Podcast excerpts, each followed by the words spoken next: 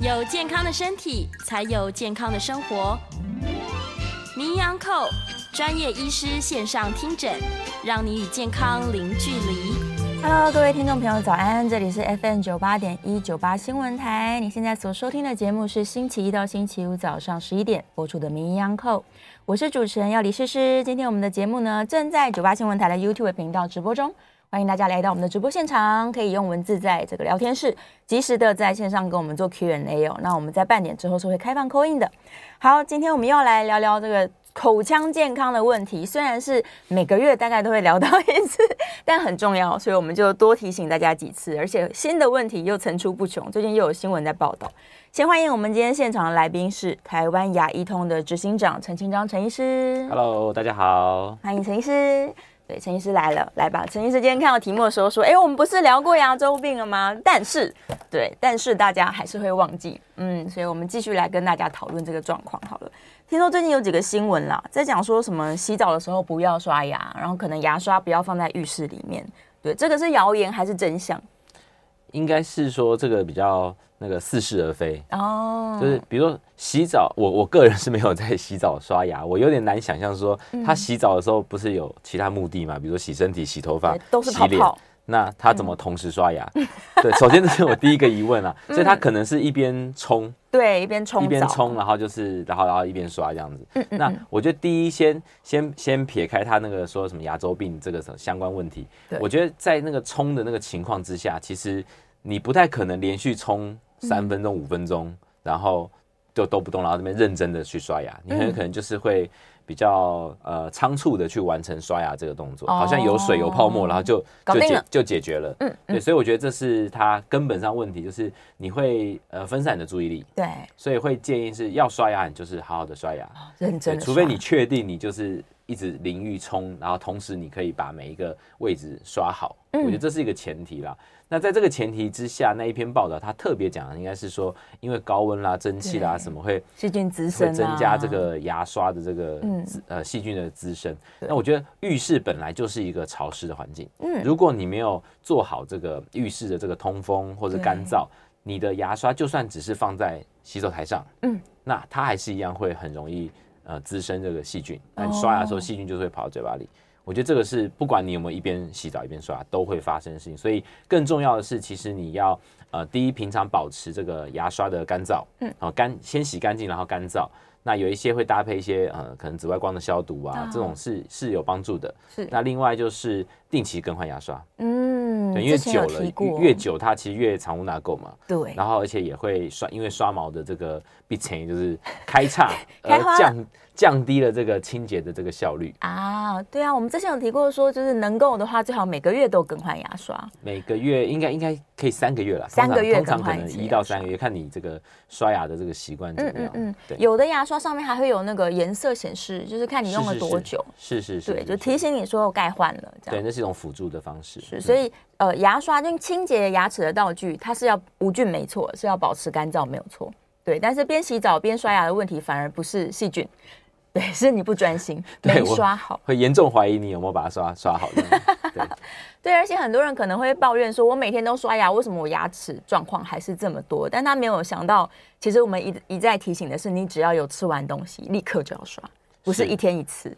对，会刚刚那一句话就几乎是，就可能每天都会被病人去、嗯、去提出来说，我每天医生，我每天都有刷牙，对，为什么还是会蛀牙？为什么还是会牙周病？嗯、那我就回他说，学生也会跟老师说，我每天都有念书，为什么会考不好？对，那重点就是说，你到底有没有用对方法？嗯，你有没有？读，就比如读书，就是你有没有读到老师讲的重点？嗯，对。那你刷牙到底有没有刷到？就是比如说牙缝，应该就是要用牙线去清洁，或牙尖刷去清洁，嗯、而不是就是一把牙刷走天下这样子。嗯，对对，对，对，一定要正确的方法，然后正确的习惯。是是，然后也不是说频率，我就是高兴一天刷一次、两次这样的，对，对，都不是这样子的。我自己个人小时候就是敷衍型的，嗯、就是因为小时候没有那些知识嘛，小时候也没有什么洁牙比赛跟卫教，那。就爸妈说要刷牙，我就跑进浴室里，然后糊弄一下，把牙刷弄湿了。啊，他就哎呀，好像刷完牙好了，刷好了。对，这是自曝自曝内幕这样。但长大之后就知道要正确的刷牙，就好好的教下一代清洁这样子。嗯、是我以前以前好像也是，就小时候很讨厌刷牙，是是，对，觉得这个动作实在是太复杂了，就很无聊嘛。对，很无聊，有很多步骤这样。对，但你为了口腔的健康，我们还是要把它顾好了。没错，没错。对对对，所以我们回过头来说今天的主题好了，关于牙周病这件事情，就是它的由来。之前陈医师其实解释过，就是每个人的口腔里面住了不一样的细菌。对，有的会造成蛀牙，有的会造成牙周病的发生。是的，对。那你只要让这个细菌它一直滋生很多，你就会产生相应的问题。是，对，就是要么你牙齿被蛀掉，要么你就是那个牙周开始坏掉了，这样。是，对对对。然后今天我们这个其实就是制作人那边准备很多题目，有一题我觉得很重要，因为既然讲到细菌，那细菌是会传染的吧？是的，是的，对，所以有如果原本我是完全不蛀牙的那一种人，我可能牙周菌多一点，我的呃蛀牙菌少一点。但是我今天交了一个伴侣，对他反过来，那所以有可能因为我们感情太好了，我们常常交换口水，是是是，我就改变了吗？没错没错哦，所以呃，先先延续刚刚那样讲，所以我们到后来都会推广说，大人尽量不要就是嚼食之后把这食物给小朋友吃啊。因为你完全就在做一个这个细菌移植的动作，对，你就把你口内的细菌搅一搅，然后送给小朋友这样子，完美的移移移转了这样子。对，好，那回到刚刚前面讲的，其实细菌啦、病毒啦这些致病体，嗯、那它其实讲的就是浓度问题。哦，多跟少。对，多跟少，那跟你自己个人的免疫力会有关系嘛？嗯，少量的时候你可以跟它共存，然后它出出来的时候，你的免疫系统就去打击它。那你就不会生病，好，所以强调个人免疫力其实是很重要的。那呃，尤其是牙周病啊、呃蛀牙啦这些，呃，以现在的科学的论证来说，完全就是细菌造成。嗯，那细菌你就是要去清洁它，避免它就是不断的在那边滋生嘛。嗯嗯，对。那尤尤其是又以牙周病菌，它会因为你呃清洁不好堆积出来的牙结石，对，它就是你等于是牙结石等于它的城堡。嗯。你平常只是细菌在你的口水里面这样流流流的时候，你可以把它冲掉，可以把它刷掉。但一旦它有牙结石之后，它等于是有一个巩固的外墙城堡，你无法打击它，它就在那边一直破坏你的牙齿的周围，包括你的牙龈组织，包括你的骨头的组织。所以当你这些牙龈啊，牙龈的被破坏就是会发炎流血。对，那骨头被破坏就是萎缩，然后造成骨头都连骨头都萎缩了，那就真的是牙周病了。你的牙龈也会跟着萎缩，牙缝就变大。是。对，所以它是一个呃细菌慢慢筑巢，然后壮大声势，然后去攻打你的牙齿周围，嗯、最后造成牙齿周围生病，这样叫牙周病。哦，对但是也不是说我能够保持口腔无菌状态，这是不可能的任务，不可能的。对，所以我们要做的事情就是尽量减少各种细菌。对，这两种主要的细菌。是是是。那放任不管，就反过来说，如果我完全放任不管，我清洁习惯也不好，然后我可能口腔慢慢的发炎了，我也都不管，这个细菌会蔓延到全身去吗？嗯、所以，呃，会蔓延到全身去，是因为牙周病菌，呃，你透过比如说牙龈流血啦，什么这等于一种。开放性的伤口的时候，你的细菌就有可能会跑到透过血液循环，嗯，然后跑到你身体其他的地方，好是，比如说呃到心脏，嗯、到心脏就会造成心肌炎，心肌炎，然后到脑部啊或者什么，其实都会造成陆续造成一些其他身体的这个呃疾病。哦，哦，对对对，所以它并不是说我只会造成单一种疾病，而是它跑到全身，在任何地方作乱。没错没错，所以这个就是、嗯、呃会有一些学者就会开始去研究呃。牙周病与其他共病性的这个关联，那陆续就会发现说，那确实你把牙周病控制好，你其他的一些疾病都会有效降低。没错，而且我有印象，好像跟肥胖也有关联性。对，都有很很多关系，跟什么呃早产儿啊，嗯、甚至这种早产儿，大家觉得哎，怎么会有这种关系？其他都会有关系。有有早产、不孕、肥胖，各式各样的问题。对，糖尿病啊。对对，对，所以假如你想要身体健康的话，把口腔顾好是第一个，对你一定可以办到的事情。嗯。对，那刚刚陈医师在解释我们这个细菌滋生造成口腔破坏的过程，其实已经把牙周病常见的症状已经讲完了。是的，对。但我们再帮大家统整一下好了。假如你搞不清楚，你也不知道自己细菌繁殖的如何嘛？对。那你平常可以怎么样去检查说？说哦，我要提高警觉了，有可能我正在迈向牙周病呢？对，其实广告教我们教的很好。嗯。第一个症状最常出现，其实就是刷牙的时候流血。是。好，如果你不是说刻意暴力的刷牙，好，暴力刷也会流血。就算你是健康，对，就算你是健康的，你你过度的用牙签去所以我们不鼓励用那种竹的牙签、哦、木头牙签，那很容易戳戳伤自己的那个牙龈嘛。好，如果是正常刷牙，它还流血，嗯、那代表你的牙龈已经是呈现一个发炎状态。发炎了。那发炎的症状就是红肿、热痛嘛。对。所以你照镜子的时候，你如果健康状态，你的牙龈其实淡粉红色。嗯。但如果它发炎的话，你会看到它有一圈。深红色，哦，所以我们有时候也会喂教给家长啊，或者小朋友看，说，哎，你看你的牙龈周围这个一圈暗红色，其实就是发炎。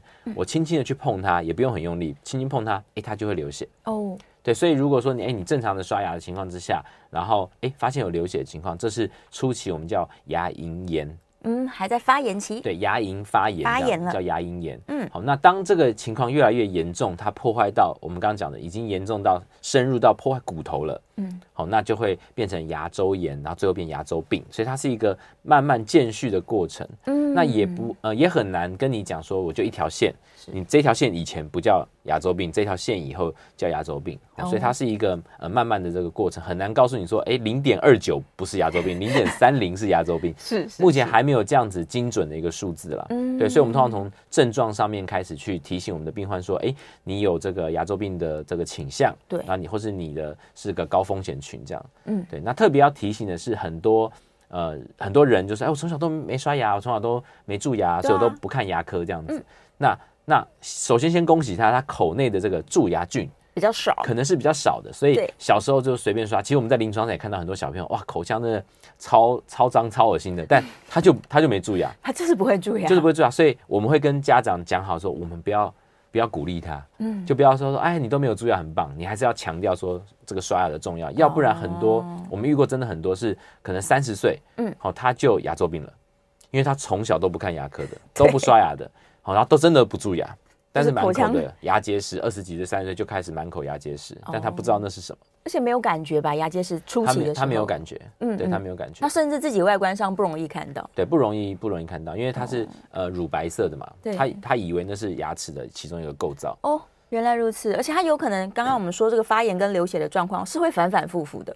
没错。哦，他是不是说我会一直很痛这样？没有，他就是有时候不好，有时候好。而且他。呃，有有些人他刷了之后流血之后，他以为是自己啊，我自己是不是刷牙刷的太认真了？对，我是不是刷太用力了？好，那我就轻轻刷，我就不要刷，反正不会蛀牙，就这个越越来越严重，变成恶性循环。哇，所以等到他已经被认为说是牙周病，他已经侵犯到我们里面就是骨头了，没错没错，嗯，所以就来不及了。有的人也会发现说他牙齿越来越长，那也是一个问题，对。对，就也是退后了。他说他牙齿变长了，牙缝变大了，牙缝大，其实都都是呃。都是因为牙龈的关系，是。他牙齿其实没有任何改变，牙牙齿就这么大颗，它不会变大变小的。嗯，所以他的牙周病已经严重了，对，已经严重到侵犯他这个牙龈的部分。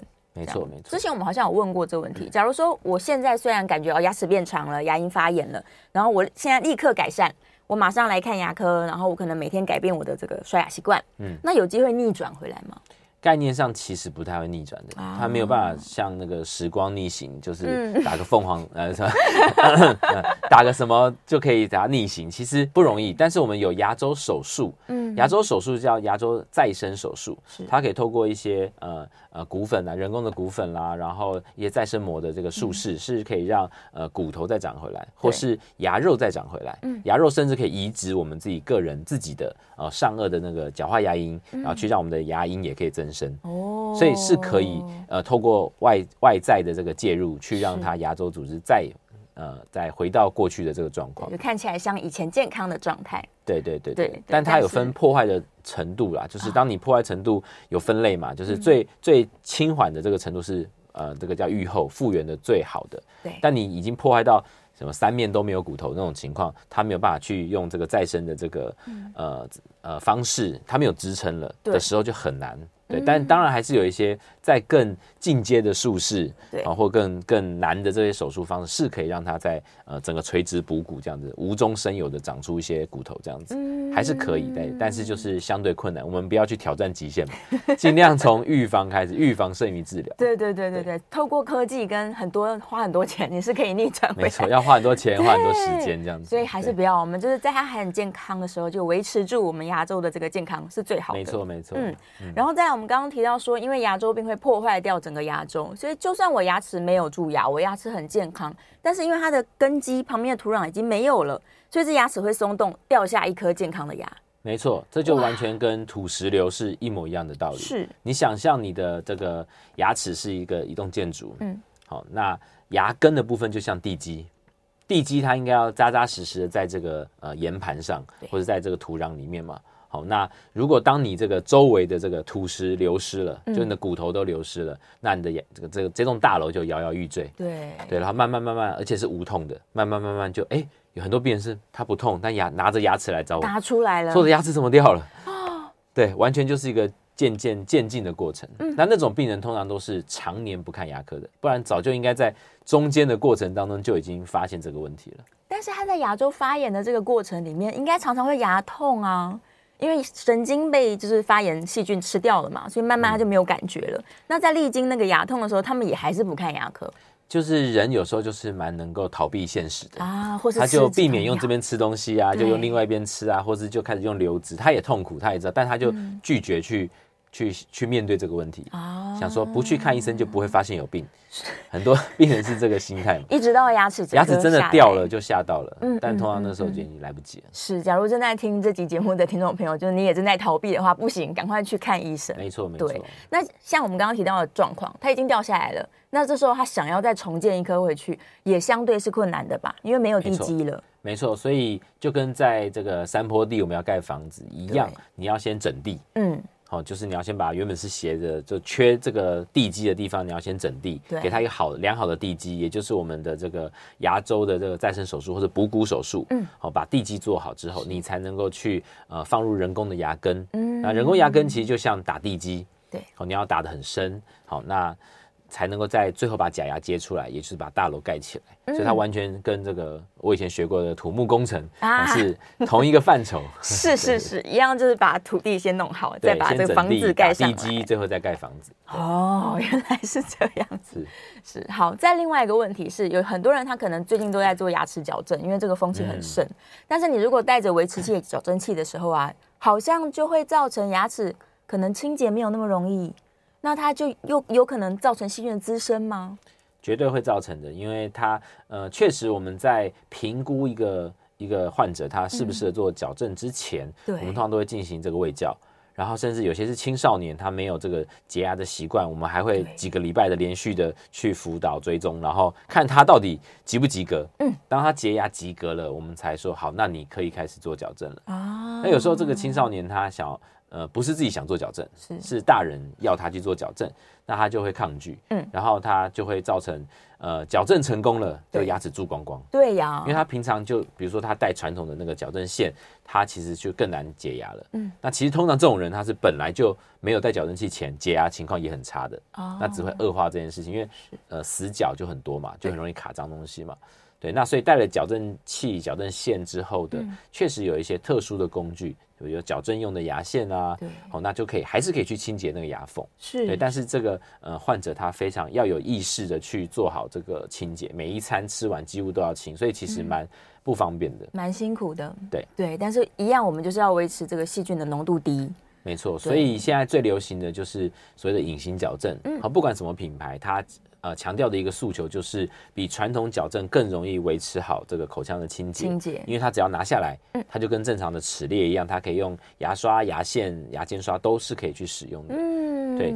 但要这特别提醒的是，有一些患者他是呃在做矫正治疗，他是戴隐形牙套，对，他就戴着这个隐形牙套，又喝饮料啦，又什么啦，哦，等于是泡在里面，对。然后你可以想象，我们戴着隐形牙套的时候，就像牙齿上面。呃，穿一件穿一件衣服，或者戴个帽子，嗯，然后这个帽子跟你牙齿之间泡了糖水。哦。你如果就是就是，比如上班的时候嘛，一边戴，然后一边喝饮料，一边怎么样，然后不去清洁它，是，那你等于是泡着糖水，在把你的牙齿泡在糖水里面，细菌很开心，对，那就哇，超棒的，就是细菌就对细菌来说是 buffet 嘛，吃吃到饱，吃到饱，无限的糖水给它给它吃，那就会很可怕。很多是反而你戴隐形矫正，然后最后你的那个表面珐琅质都都有点脱钙的现象。哇！所以脱钙就是珐琅质本身是比较呃光亮的透，有点透明的。但是当它开始变得不透明，白白的、粉粉的，有点像粉笔那种质感的时候，叫脱钙。嗯，也就是初期的蛀牙。其实脱呃脱钙就是蛀牙了，只是它是整片的。对对，或者像斑点一样。你如果觉得你的牙齿的表面开始出现一些呃呃。叫做什么消光 消光的白斑的话，对，那要注意的是一种。珐琅质脱钙的情况，哇！所以赶快改变一下饮食习惯跟清洁习惯。对，所以如果你戴隐形矫正的这个矫正呃这个透明牙套的话，对，记得你吃东西吃完一定要做清洁，嗯，不要让它泡在那个地方。是是是是，嗯，所以这个细菌的平衡来说，它其实真的没有叫做自己会好。因为永远你就是会吃东西，永远口腔就会有细菌。没错，对，所以我们要维持就是清洁，这是唯一最好的方法。我们跟患者的这个讲法就是说，呃，糖尿病啦，嗯、或是这个心脏病，它都是一种慢性疾病。它的方式可能透过饮食的控制，嗯、包括药物的控制，对，都可以。但牙周病目前大概。就是清洁控制，就是清洁，也没有说我吃一个药牙周病好了。目前没有这种特效药，对，是是是，所以回到这个源头，就是从小我们就要养成好的牙齿的清洁习惯。没错，对，也不会蛀牙，也不会在日后得到牙周病。是的，对，这问题都很非常非常多。一回头发现 线上好多问题，我们等下下一节再来回回答线上的问题好了。我再赶快广告前问一问，那像我们刚刚提到了各种细菌嘛，有些人牙齿是会越来越黄，或者是越来越黑。它是跟清洁有关，还是跟细菌有关？第一个跟这个 aging 老化有关。哦，是老化。我们随着这个年纪，本来我们的牙齿就从其实就跟肌肤一样嘛，从、嗯、有光泽慢慢变得没有光泽。那牙齿也是一样，从本来的比较白或是呃就乳白色，慢慢它会变成比较灰黄一点点。随着、嗯、年纪，其实本来就会，它是一个呃自然的过程，是老化老化的过程。那当然，如果你有这些呃。还有一些是药物引起的，比如四环霉素啊什么，它其实会造成牙齿这个呃呈现斑斑条这样子。那那种是内在因素。那如果有些外在因素，大部分就是呃抽烟啦啊喝咖啡啦茶啦这种呃有色素的这个饮料，其实会让这个色素去呃沉积在牙齿上。尤其是如果你没有把牙齿刷干净。它表面是越脏越粗糙的，越容易这个粘附这个脏东西。哦，对，所以分内部因素跟外部因素了。是，所以反而不是细菌了。清洁的话是可以让这个牙齿恢复它本来该有的颜色，但是你已经老，假设你已经老化了，那你的牙齿已经变得比较是灰黄色，你再怎么清洁，它其实就还是那个颜色啊。是是是，对对对，它的本体就是比较深的颜色。对，除非你是要用一些药物化学的方式去做，呃，所谓的冷光美白啦，这种方式才能够呃让它就是在氧化还原，再变得白一点这样，再变白一点点。对，那就是要还是要外力去去处理。是是，如果要变得像大明星一样，可能要贴。所以很多人就干脆就就贴起来，对，你像大楼的拉皮，对，贴干脆贴瓷砖，对，我都说贴贴片就像贴瓷砖，而且会贴前面就好了，后面就放弃了，对，看得到的，对，看得到的牙齿这样，对对对。好，我们聊了非常多跟这个口腔有关、牙周病相关的，我们的线上的问题，广告回来之后可以开始解答，然后我们也是开放 call in 的哦，call in 电话是零二八三六九三三九八零二八三六九三三九八，如果你也有口腔健康的问题的话，欢迎 call in 进来。休息一下，马上回来。欢迎回到 FM 九八点一九八新闻台，你现在所收听的节目是《名医央叩》，我是主持人要李诗诗。今天我们正在考讨论这关于口腔健康如何维持牙周病，我要远离它。赶快来，再次欢迎我们的来宾是台湾牙医通的执行长陈清章陈医师。嗨，大家好，好回来了。来，我们陈医师其实有准备资料，帮大家的再重新整理一下关于牙周病的一些 information，然后我们到底如何正确的把牙齿给清干净？没错。好，我们刚刚有提到这个牙周病的成因。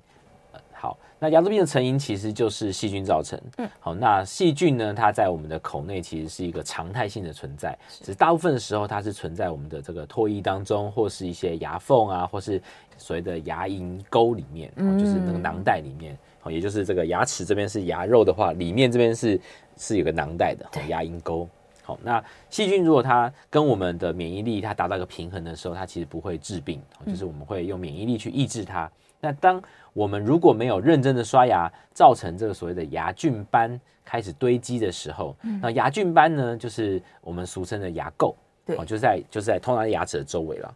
哦，不，它不会在比较不会在表面，因为表面我们会有唾液啊，会有食物的摩擦，会去刷牙。好、嗯，那随便刷都可以把这个表面刷干净。但是牙龈沟的这个牙齿跟牙肉交界这个地方是不容易刷干净的，这边就会去堆积这个牙垢，所谓的牙菌斑。嗯、那它久了之后，就会从软软的、黄黄的这个东西会变硬，它会被钙化，就会变成这所谓的可怕的这个牙结石。那牙结石一旦堆积，就不是我们自己刷牙刷得掉的哦，就要透透过牙医师的这个呃超音波的这个机呃设备去把它震掉。好，那因为之前。朋友有转贴的网络上的某一些网购，对，说什么自己在家可以用什么什么把它震掉。那基于呃很有实验精神的我，我本人 买回来了，买了一组，然后立刻想要去震震看，结果是发现根本就超美丽，不够不够。对，我也没有特别讲哪个牌子啊，就是我觉得这种第一，它如果它够力，那它就会有点一定的危险性啊，就不鼓励民众自己使用。好，以免把牙肉挫伤了。嗯，那呃，所以请大家一定要去定期的，台湾的健保非常棒哈，所以这个半年就要去检查一次，让牙医师帮你用呃合呃合法、呃、安全的设备帮您把牙结石把它清干净。嗯，如果你没有把牙结石清干净，那我们刚刚提到它就像是这个细菌的城堡，城堡住在里面，哇，越盖越大，还有万里长城的哇，我们洗过那个内侧一整排，我们都戏称为万里长城，嗯，很可怕，真是整排。那它就会被保护的很好，在那个地方去不断的刺激你牙齿周围的这个组织，嗯，那包括软组织就是牙龈，包括硬组织就是你的齿槽骨，嗯，那造成它发炎，然后接着就会被破坏、被侵蚀掉，对，那你就会造成牙龈萎缩、骨头萎缩，就变成严重的牙周病，对。对，所以根本上最重要的还是每天要把它清洁干净，避免、嗯、哦这个细菌的这个不断的在。呃，滋生壮大它的势力，这样是是是。清洁来说，我们之前有提过，呃，只要有吃东西，我就应该要使用牙刷去做清洁。没错，对。然后牙刷的选择呢，就是找细软刷毛、尖刷毛的，对。然后轻轻刷，慢慢刷，两颗两颗刷。没错没错。哎，漏掉一个重点，要斜着刷。啊，斜着刷。对，呃，斜着是指说牙齿跟牙肉交界这个牙龈沟嘛。嗯。如果你只是水平的去用刷毛去刷，对，你没有办法去把这个牙龈沟刷干净。所以我们说。上排牙齿要斜往上刷，斜上，下排要斜往下刷。嗯，所以就是把这牙龈沟让你的刷毛斜斜进去，对，然后可以把那个呃脏东西从这牙龈沟里面把它刷出来，捞出来。对对对对对，所以、嗯、呃，所以才有一个所谓的背式刷牙法，大家都可以去查查看。好，它的斜的意思哦，不是你的手斜哈，它是刷毛、嗯、哦，跟你的牙齿要有一个斜的角度，去把牙龈沟里面的这个脏东西刷干净。嗯，对，彻底的扫出来。对，所以。可以想象有很多的这个死角，包括牙缝啦，什么是没有办法单靠牙刷去把它刷干净。对，所以才会呃被人类发明什么牙线啦、牙线、牙尖刷啦，哦，那些都是很重要的。那通常我们在诊间都会去介绍，跟我们的病患去介绍各各式各样的卫教，然后提醒他说，哎，你已经适合去使用牙尖刷了，因为牙尖刷它是一个像呃那个洗杯子的或是洗奶瓶的那个毛刷，对对，毛毛的。刷，对，它就是当你牙缝已经有一点。出来的时候，牙龈有一点萎缩的时候，嗯、才适合使用牙尖刷。是，如果你的牙呃牙缝都还是有饱满的牙龈的话，其实你的牙尖刷是进不去的。嗯，进不去的话，你你就会容易戳伤你的牙龈。哦，就是硬使用的话，对，所以那种时候其实就是用牙线，其实就可以把牙齿做到很好的这个牙缝做到很好的清洁。嗯，所以只要有吃东西，我牙线跟牙刷两件事是不可少的。没错，没错。对，然后之前有提过漱口水的使用。嗯。对对，漱口水的话，我们大概 就觉得它只是个辅助，辅助而已。对，有点呃，最常讲的就是说，你洗碗的时候，洗碗盘的时候，嗯、你不会只是呃冲个这个泡沫就就过去就会清干净了。对，它还是要有物理性的清洁。嗯，对，否则你牙呃牙菌斑啦堆积在那个地方，你把漱口水冲下去，它表面被你被你可能清洁消毒了，嗯、但它其实还有很多层。在下面，它只是第一层兄弟阵亡了，但里它它 cover 了他的好兄弟们，保护了这些细菌在在里面，其实没有呃没有太大帮助。好，所以我可以就是呃一天当中偶尔使用漱口水，但重点我还是牙线跟牙刷。物理性的清洁是最重要的，是最重要的。对，漱口水用与不用，其实差别看个人。没错，没错。嗯，看个人使用习惯，但刚好又有新闻在说什么？呃，漱口水的使用时机，我是不是？假如刚刷完牙，这个牙膏里面通常有一些好东西嘛，添加了一些各式各样什么氟啊，然后或者是一些清洁的好的成分啊，那我是不是不要立刻用漱口水，免得又把好东西带走了？嗯，其实我觉得，呃，他好像是提到说不要用太多清水去漱口哦，倒不一定是漱口水了，是，但我觉得这个。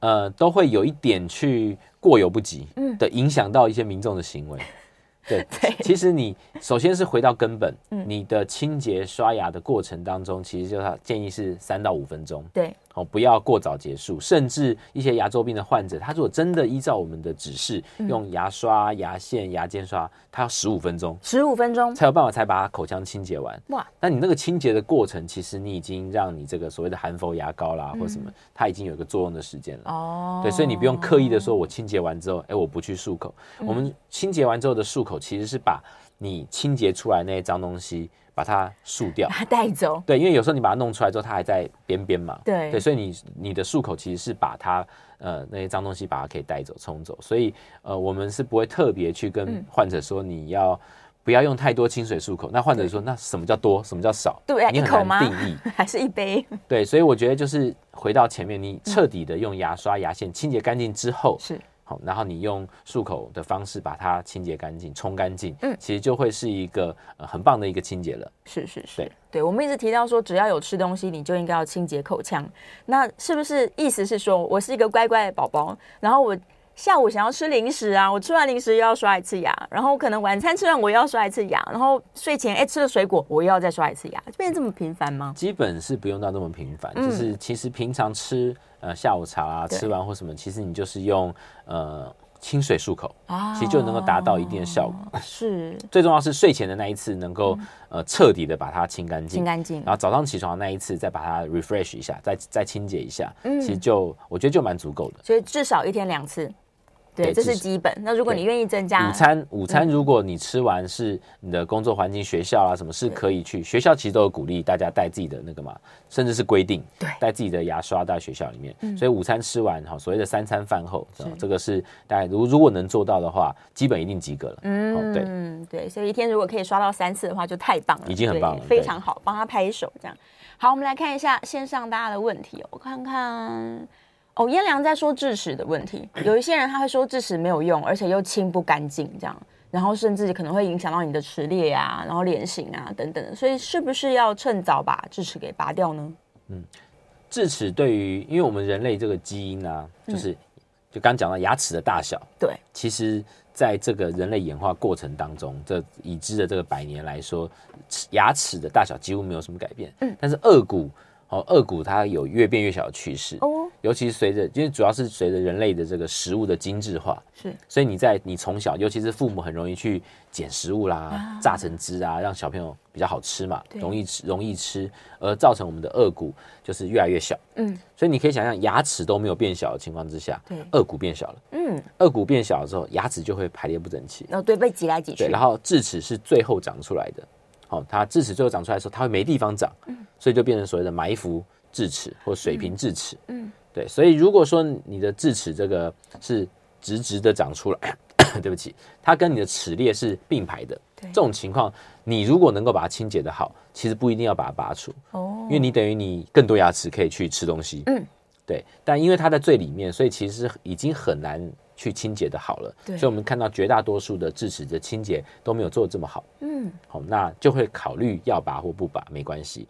但是如果它是呃斜斜的长，嗯，好，斜斜的长就是这种情况叫呃可能是水平智齿嘛。对，那它就会把你的前面那颗牙齿的后面这边造成了一个非常难清洁的死角，脏对东西就一直跑进去。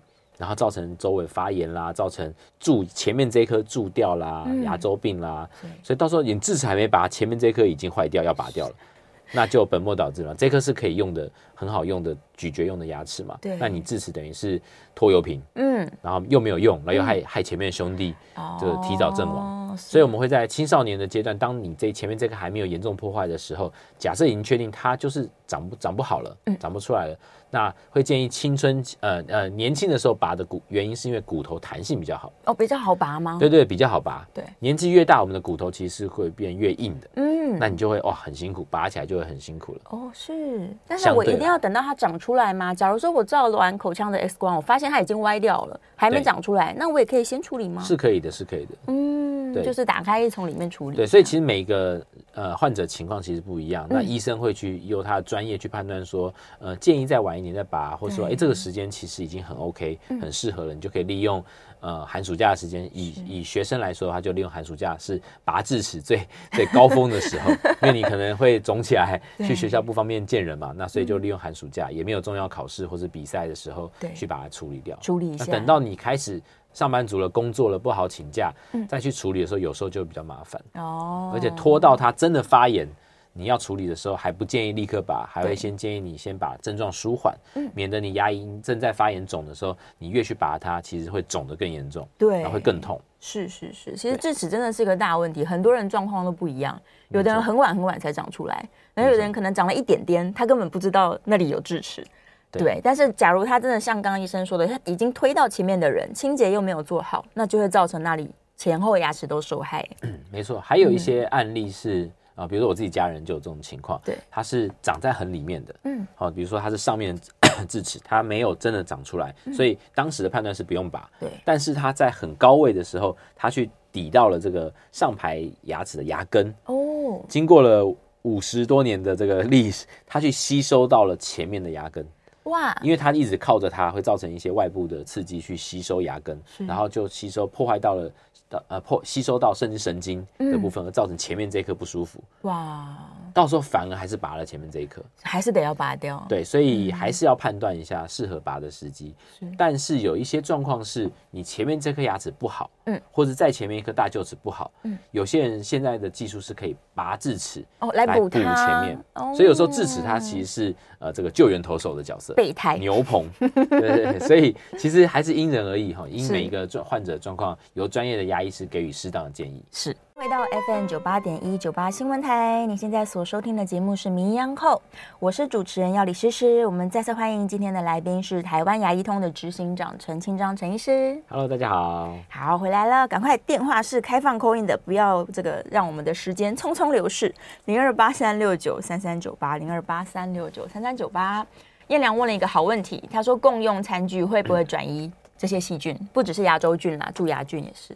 嗯，对吧？共用餐具本来就是在这个呃工位上面是呃极力的这个不推荐的，不推荐的，就是所以才会有早期就所谓的公筷母匙嘛，嗯，就是所谓的呃公用的餐具跟个人的是分开的，对，因为各种的传染疾病。如果是会透过呃这个口水传染的，其实都会透过那方式去移转。嗯、那回到刚刚讲的，它其实是浓度问题。对对对对，所以越浓它就越转移，然后你没感觉，可能是转移一点点这样子。没错，所以跟小朋友也是一样，跟自己的家人也是一样，尽量就是避免共用。是是，所以这个防疫的时代，大家真的养成习惯了，就是公共的餐具跟自己的分开来。好，我们电话线上有听众朋友空音进来了，是王先生在线上，王先生请说。啊，你好，主持人，还有陈医师，你们好。你好，你好。我想请教一下，我前几天啊，就咬一般的那种肉类的那个软骨啊，居然把我一根牙齿给伤了。哦。那为什么会这样？以前咬软骨很容易就把它就把它咬碎啊，为什么现在一咬一下就伤掉？啊，请问一下，那受伤了这个牙齿要如何让它保养它，不要让它走上要被拔掉的那个的的的？的未来这样子，嗯、那我们也要我们要如何让我们的牙齿啊能够更强健？这样子。啊、呃，我在线下收听，谢谢，谢谢，谢谢王先生，很好的问题。嗯、对，以前吃软骨没事，现在有事。好，嗯嗯、呃，首先这个我们的牙齿它是一个呃钙化的组织，对，哦，它就是它是结晶体造成的嘛，所以我们使用久了，它会有一些我们隐而未现的这个裂缝，哦，小小的。对，然后它是慢慢慢慢慢慢堆积造成的，所以您说，哎，为什么吃软骨就是好像是软嘛，但它还是骨，所以它还是有一点硬硬脆脆的。当你硬碰硬，如果刚好就碰到那个我们叫 weak point，就是那个最弱的那个裂缝的点，它其实有可能会造成牙齿崩裂的。嗯，对，甚至有一些人他是吃吃个烧饼，他牙齿也会裂掉。他觉得不是只是烧饼嘛？对呀，对，一点点脆脆。对，但其实烧饼它是一个蛮韧的，嗯，就你你其实是要用力去咬开它、撕开它的这种，其实都是会让你的牙齿承受力量，是会有一个突然很大的一个力量，那就会造成你本来可能已经有一些裂的看不到的那个地方，而造成这个崩崩解的情况。嗯，那如果你已经崩解了，我就是齿齿裂这个情况。那就要去看它到底裂到什么程度。对，如果只是表面最珐琅质一点点的崩解，那可能没有什么关系。但如果已经裂到了呃神经了，嗯，接近神经或已经到神经，那就要去有专业的牙师帮你去做修修复，甚至有可能要抽神经做牙套把它保护起来。嗯，所以还是看它严重的程度了。对对，但坊间总是会有人说，我是吃什么东西还是用什么牙膏，我牙齿就会变更硬，有这种事情吗？呃，这个很难去量化，就是说牙你的牙齿到底多硬，因为跟你怎么咬。然后吃什么东西？比如说，我以前年轻时候会喜欢用牙齿去咬螃蟹壳，哦，就觉得哦，牙齿很强壮，我可以。对。后来念了牙医系之后就不敢了，就知道开那个啤酒盖，开开瓶，对对对对，就是假假英勇给搞，对对对。所以现在一律就是我们就是就是鼓励我，嗯，跟我们的病患说，你就是尽量不要用你的牙齿去咬各种硬的东西。对。牙齿的杀手几个最最常见的啦，第一就是那个鸡骨头，嗯。鸡骨头有时候是因为你切切鸡骨头的时候，有时候一些小的碎片你没有注意到，不小心咬到，咬下去，那个超硬的，嗯，对，鸡骨头，然后来再一个是所谓的那个泡泡剂，哦，破布子的子，有时候你吃鱼呀，那个鱼超软的嘛，所以你会预期它很软，就不小心藏一颗在里面，立刻就是哇很痛，哇，那第三就是芭乐籽，芭乐，哦，这大概应该会是前三名吧，嗯，就我们在临床上这个牙齿杀手。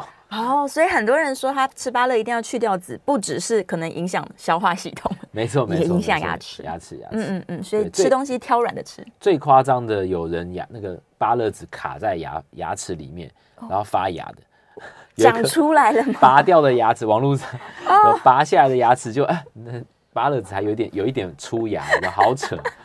吓死了！那就很像小时候妈妈说什么，把这个水果籽吞进去，你肚子会长树。长西瓜这样。对对对啊，看来真的会长。但是题外话啦，刚刚回还是回到说，尽量不要用牙齿去咬太硬的东西，不要去跟它硬碰硬。嗯嗯，我们尽量吃软不吃硬。对，因为以前没事不代表以后也没事嘛。对，而且也并没有有效的方式可以真的让你牙齿变硬。对，没有有效的方式。没错。OK，好，接下来电话线上是林先生，林先生请说。哎，医师你好，想请问一下，我牙齿哈有做根管治疗哈，我今年也七十岁了哈，然后就是，嗯，有一次咬东西啊，觉得觉得好像牙齿牙齿不舒服，后来给医生看也照了 X 光片哈，他说是可能是牙齿有裂开，我现在疑惑是说哈，像这种牙齿裂开，哎，有办法就是说他，哎，是推测还是说，比如说有，哎，X 光呢，还是？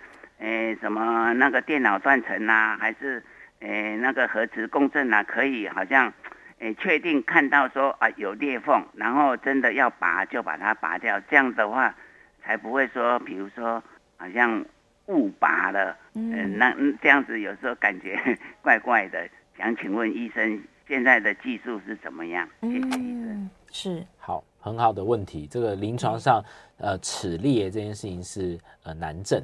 首先，它是已经是就是有一定的困难度哦。好，那回答您刚刚问题，呃，首先我们不会去到核磁共振啦，这个不是我们的这个适应症。但 X 光的话，它是呃二 D 的，嗯，就算是所谓的电脑断层，它也是很多的二 D，对，然后叠出来的三 D，很多的平面，对，所以有时候你要拍到那个裂痕是运气运气哦，因为它是你要看某一个角度嘛，它是一个投影的概念。X 光是投影的概念，所以你不见得拍得到那个裂痕的。嗯，而且当你，你可以想象，呃，我们的这个瓷器好裂掉的时候，你是可以把它拼回去，然后看不太出来那个裂痕的。对，所以我们的牙齿齿裂，当你只是初期的齿裂的时候，它还是密密的，就是靠的非常紧密。对，你其实看不太出来，除非它已经是久了，真真的裂开了。嗯，真的裂开，你才在 X 光上看得出那个裂开的这个痕迹，在 X 光上被。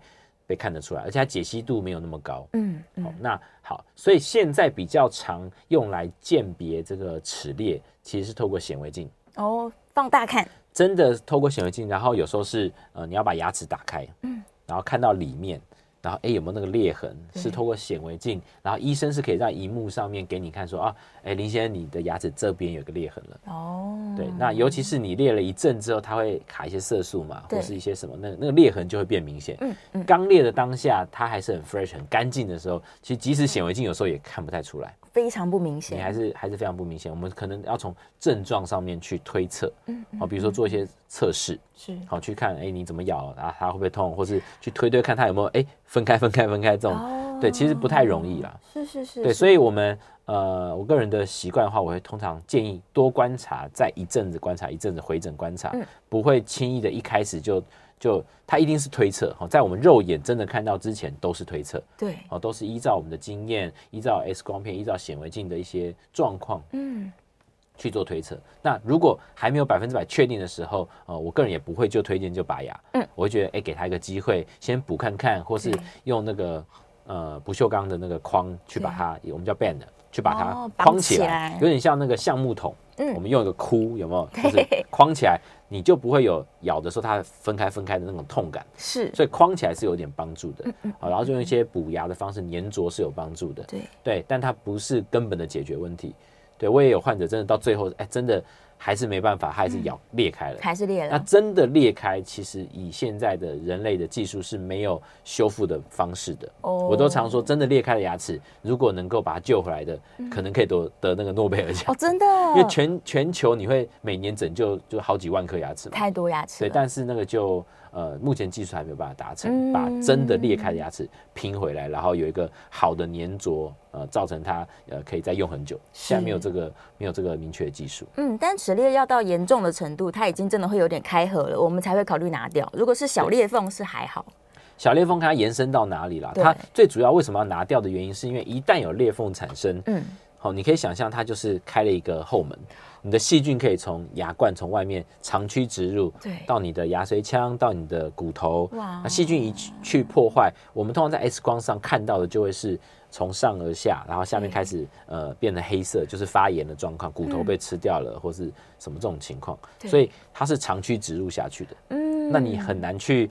把那个缝又不能打矽利康嘛，不是在防漏水，即使矽利康都有缝。对对，所以我们目前没有这种方式去把那个裂缝把它 seal，嗯、就把它封起来。哦，对，所以才会说，如果已经裂到牙根去的牙齿，啊，目前几乎就是。没办法留了，会建议及早，建议及早把它拿掉。原因是因为你留越久，细菌进去越多，对，骨头破坏越多。哇，等你真的要拿掉的时候，你是不是缺一个洞？没错，你还要去我们刚刚前面讲的整地，你还要补骨啊什么，才能去做后面的呃植牙的这些修复嘛。是是，所以如果当你已经真的裂到牙根了，就呃建议就不要太纠结，嗯，就提早跟他说拜拜，然后期待下一颗牙齿会更好 的。对，只有下一颗，对，没错，未来的牙齿会更好。好了，我们今天在节目中聊了非常多这个关于牙周病相关的问题，最重要、最重要还是务必大家要把口腔清洁做到好。对，我们跟这个细菌和平共存就好了。再次感谢陈金章陈医师，我们下次节目见哦，拜拜，OK，拜拜。